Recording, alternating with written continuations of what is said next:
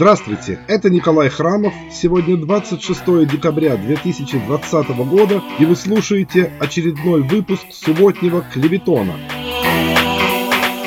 Надо признать, что все события не только недели, но, пожалуй, даже и года меркнут перед тем телефонным розыгрышем, который Алексей Анатольевич Навальный, представившийся помощником председателя Совета Безопасности Патрушева, устроил Константину Борисовичу Кудрявцеву, одному из своих несостоявшихся убийц из ФСБ и который был опубликован в минувший понедельник.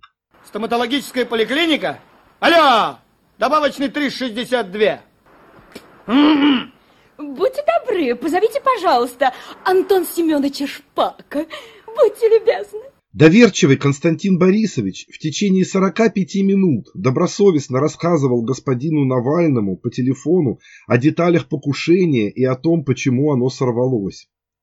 В результате Владимир Владимирович Путин, подобно обкраденному телефонным протопранкером Жоржем Милославским Антону Семеновичу Шпаку, лишился всего, что было нажито непосильным интеллектуальным трудом и озвучено на пресс-конференции 17 декабря. Ну кому он нужен-то?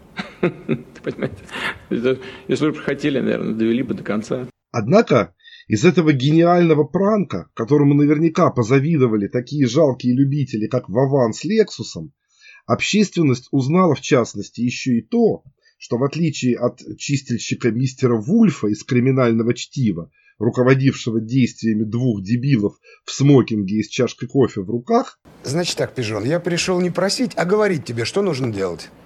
И если тебе дорога твоя гребаная шкура, берись за тряпки и живо. Я пришел помочь. Если мою помощь не ценят, удачи, джентльмены. Нет, нет, нет, мистер Вольф, все не так. Мы... Незадачливый и туповатый чистильщик из ФСБ дважды летал в Омск, чтобы собственноручно отстирывать трусы Алексея Анатольевича от следов новичка. Разумеется, такие детали не могли не привести к полной десакрализации тайны политической полиции в глазах самой широкой российской публики и, естественно, породили самое настоящее цунами из мемов и недобрых шуток, начиная от демонстраций с трусами в руках перед зданиями ФСБ и заканчивая глумливой песенкой про трусы и органы государственной безопасности, которую какой-то шутник в YouTube спел голосом Бориса Борисовича Гребенщикова. Если ты оппозиционен, под себя ходить ты не сы. Сервис в нашей стране грандиозен, ФСБ постирает трусы. Если жаждешь цветных революций, Критикуешь царя и албасы, То не бойся ночных ты полюций, ФСБ постирает трусы. Нет, не диссидент, я не грамма, Я законопослушный ручной, Заявляю, что это реклама Одной маленькой прачечной этой прачечной комплименты. Я бесплатно пою сквозь усы. Мы давно уже все их клиенты Даже если не носим трусы. Очень нужный труд в этом главке. Даже взялся я за перо. Вы стирайте трусишки и плавки федеральном стиральном бюро. Вы стираете трусишки и плавки В федеральном стиральном бюро. Буквально на следующий день после публикации разговора Навального с Кудрявцевым Государственная Дума в авральном порядке приняла сразу во втором и третьем чтении закон, запрещающий выдачу имущественных и иных сведений о судьях, прокурорах, сотрудниках Следственного комитета, ФСБ и отдельных категориях военных. Закон этот, без сомнения, можно по праву отнести к шедеврам бессмысленных правовых норм, ибо ни его авторы, ни остальные охотнорядцы, ни кто-либо из живущих в этой стране людей никогда и ни за что на свете не сможет объяснить, каким образом эта Филькина грамота сможет защитить информацию, которую без всяких проблем любой платежеспособный клиент может купить на черном рынке, что и сделали авторы расследования об отравлении Навального. Что же касается самого теневого рынка баз данных о гражданах, или так называемого рынка пробивов, то на нем после выхода расследования об отравлении Навального уже вторую неделю царит самая настоящая паника, красочно описанная в публикации интернет-издания Daily Storm под названием «Навальный меняет рынок пробива». Представленные на этом рынке торговцы информацией работающие с коррумпированными сотрудниками правоохранительных органов и банков, вынуждены отказывать своим клиентам, папарацци, ревнивым супругам, мнительным и недоверчивым бизнесменам в удовлетворении даже самых простейших запросов и получении самых немудрящих выписок, поскольку поставщики конфиденциальной информации в погонах и без них на время скрылись из вида и залегли на дно.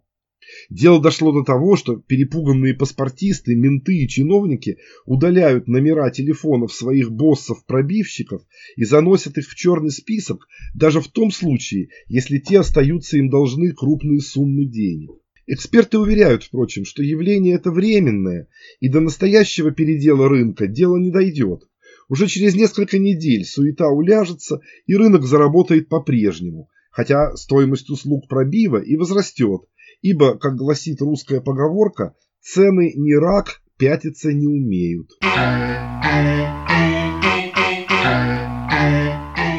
Если застирывать непосредственно испачканные трусы Алексея Анатольевича Навального, ФСБ вполне могло поручить не слишком высокопоставленному офицеру госбезопасности, то отмывать свою репутацию на международном уровне Владимир Владимирович Путин решил доверить не кому-либо, а самому Анатолию Борисовичу Чубайсу, много лет прозябавшему в полном забвении на должности заведующего под отделом нанотехнологий. Назначение господина Чубайса на должность специального представителя президента Российской Федерации по связям с международными организациями для достижения целей устойчивого развития, именно так называется его должность, состоялось, впрочем, еще в начале декабря, до истории со злополучными трусами. Однако имело, как выясняется, поистине судьбоносный характер в свете последующего развития событий.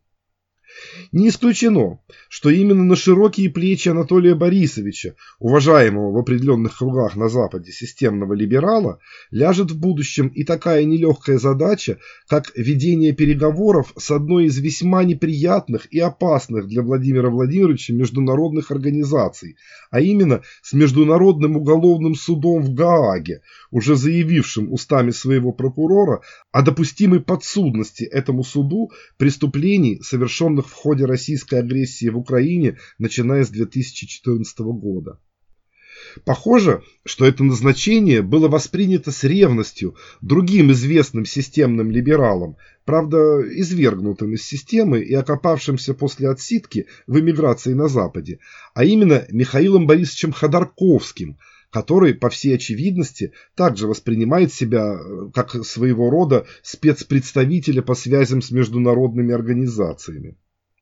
Так или иначе, но на уходящей неделе Михаил Борисович вступил с Анатолием Борисовичем в шумную публичную перепалку, обвинив его в получении взятки в размере 3 миллионов долларов, которую тот якобы потребовал в 1996 году от представителей российского купечества, желавших спасения русской демократии и своих завоеваний, за доступ к телу Бориса Николаевича Ельцина в разгар предвыборной кампании – каковую кампанию Борис Николаевич на глазах проигрывал коммунистам.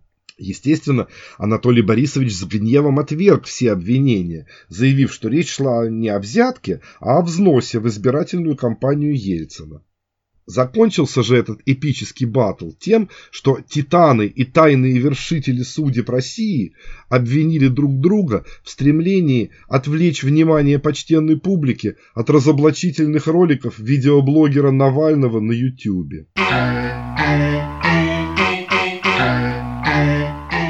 Задача по улаживанию взаимоотношений с международными организациями, возложенная Владимиром Владимировичем Путиным на плечи Анатолия Борисовича Чубайса, и впрямь не обещает быть легкой.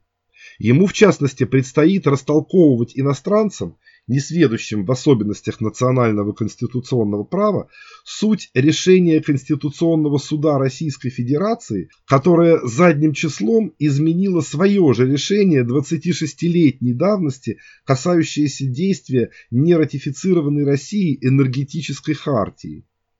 Решение же это понадобилось, чтобы дать российскому правительству некое подобие законного основания не выплачивать 57 миллиардов долларов – которые оно, по решению Гаагского арбитражного суда, должно выплатить в пользу акционеров ЮКОСа, раздербаненного в 2007 году на неотложные нужды Родины и отдельных ее сыновей, приближенных к президенту Путину. Решение Конституционного суда, разрешающее не платить истцам денег по проигранным судам, разумеется, будет иметь силу только для российских чиновников. Для того же, чтобы оно возымело реальное действие, Конституционному суду, по остроумному замечанию одного комментатора, необходимо принять еще одно решение, а именно решение, воспрещающее иностранным судам описывать и арестовывать имущество Российской Федерации по всему миру в рамках исполнительного производства по взысканию денег с упирающегося российского государства а также добиться, чтобы иностранные суды воспринимали это решение не как забавный анекдот, а как руководство к действию. Иначе вся российская собственность за рубежом, не защищенная непосредственно дипломатическим иммунитетом, а именно госимущество всех российских банков, государственных СМИ, имущество РПЦ и подведомственных ей церквей, неминуемо повторит судьбу реквизированного Остапом Ибрагимовичем Бендером гампсовского стула. Ляпсус Трубецкой здесь живет? Ляпис Трубецкой. Это я. Это вы есть. Что же это вы, товарищ? Прогонять казенного курьера, это, знаете ли, чревато. Какого курьера? Сами знаете, какого. Попрошу вас, гражданка, очистить стул. Нет, сидите, они не имеют права. Насчет прав молчали бы, гражданин. Освободите мебель. Сядьте, не дам вывозить мебель. Оказание сопротивления при исполнении служебных обязанностей, статья 215, пункт Б. Ваша фамилия, гражданка. Будете свидетельницей. Кем вы приходитесь обвиняемому? Это моя жена. Дача ложных показаний – Статья 321, раздел 3, пункт Ж. Гражданка, или вы встанете, или он сядет. Давно бы так. Гражданин, не конфликтуйте. Закон надо соблюдать. Вывожу мебель. Нет, не вывозите. Как не вывожу? Когда именно вывожу? Привет. Однако на уходящей неделе российское государство претерпело не только горечь поражений, но испытало и сладость побед. В качестве таковой победы следует несомненно рассматривать одоление крамольной ресторации под названием «Новая искренность» с помпой, открытой в прошлом месяце на чистых прудах в Москве владельцем одной из двух враждующих друг с другом либертарианских партий России Михаилом Владимировичем Световым. В отличие от столовой «Бывший друг желудка» из романа «Золотой теленок», закрытый навсегда по случаю учета шницелей, политическая харчевня господина Светова была закрыта Роспотребнадзором по случаю нарушения масочного режима участниками проходившего в заведении новогоднего корпоратива сотрудников организации «Открытая Россия», запрещенного в России Михаила Борисовича Ходорковского. Впрочем, закрытие новой искренности не вызвало изумления у наблюдателей. Скорее наоборот, многие были удивлены, что этого не произошло еще раньше, когда господин Светов только открыл свое предприятие общепита, заявив во всеуслышание, что оно призвано стать центром притяжения для всех московских оппозиционеров, а также местом проведения политических дискуссий и иных предосудительных с точки зрения властей увеселений – посрамив тем самым как ресторан «Жан-Жак», так и заведение под названием «Бобры и утки». Наиболее же проницательные комментаторы даже высказали предположение, что вся эта эпопея с либертарианским рестораном и была задумана Михаилом Владимировичем исключительно ради создания новостного повода в виде шумного закрытия властями неугодного бизнеса.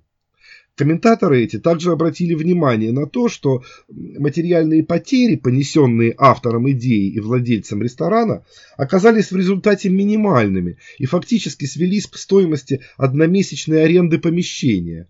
А что же до практически новых, муха не сидела, барной стойки, плиты, холодильника и столов со стульями – то они без труда могут быть проданы владельцу ресторана под другим названием и с другим собственником, который, не исключено, в скорости откроется на старом месте. Подобно тому, как это уже происходило некогда со знаменитой шашлычной «Антисоветская» на Ленинградском проспекте, ставшей объектом шумного скандала с вовлечением коммунистических ветеранов и публициста-диссидента Александра Пинхосовича Подробинника.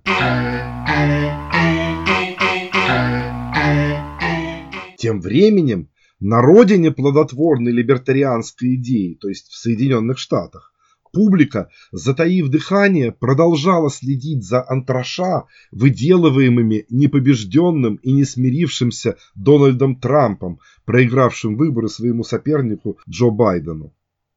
Словно решив в оставшиеся до президентской инаугурации дни навсегда запечатлеться в сердцах своих благодарных сторонников, Действующий президент, снискавший репутацию защитника крупного традиционного бизнеса, внезапно решил предстать перед американским народом в образе лучшего друга пролетариата, защитника обездоленных и поборника справедливости в самом что ни на есть социалистическом ее понимании.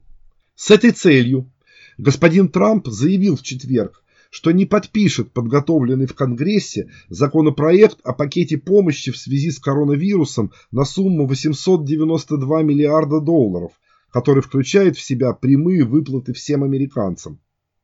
Президент заявил, что в документ следует внести поправки, увеличив сумму индивидуальной финансовой помощи. Вместо 600 долларов на человека, заложенных в законопроект, господин Трамп потребовал, чтобы Конгресс увеличил сумму стимулирующих индивидуальных выплат до 2000 долларов или до 4000 долларов для семейных пар. Разумеется, нет ни малейших шансов на то, что подобная царская щедрость будет одобрена Конгрессом. Однако, по единодушному мнению наблюдателей, своей эскападой господин Трамп уже сумел лишить лидера левого крыла демократической партии Берни Сандерса, согласившегося на 600 долларов, титула главного социалиста Америки.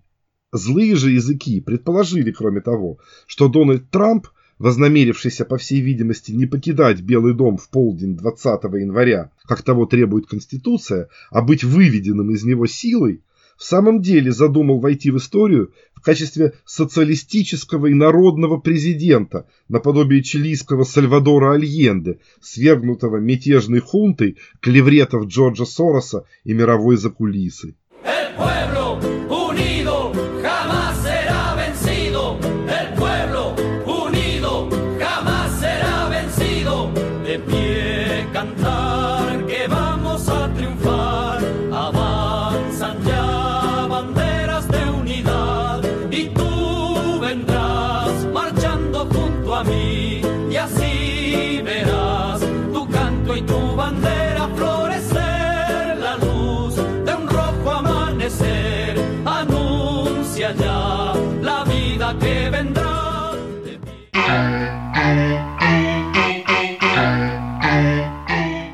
Это был Николай Храмов и очередной выпуск субботнего клеветона. Если вы хотите поддержать этот проект, а также слушать или читать все выпуски первыми, присоединяйтесь ко мне на Патреоне www.patreon.com храмов через KH или просто кликните на ссылку в описании. До встречи через неделю!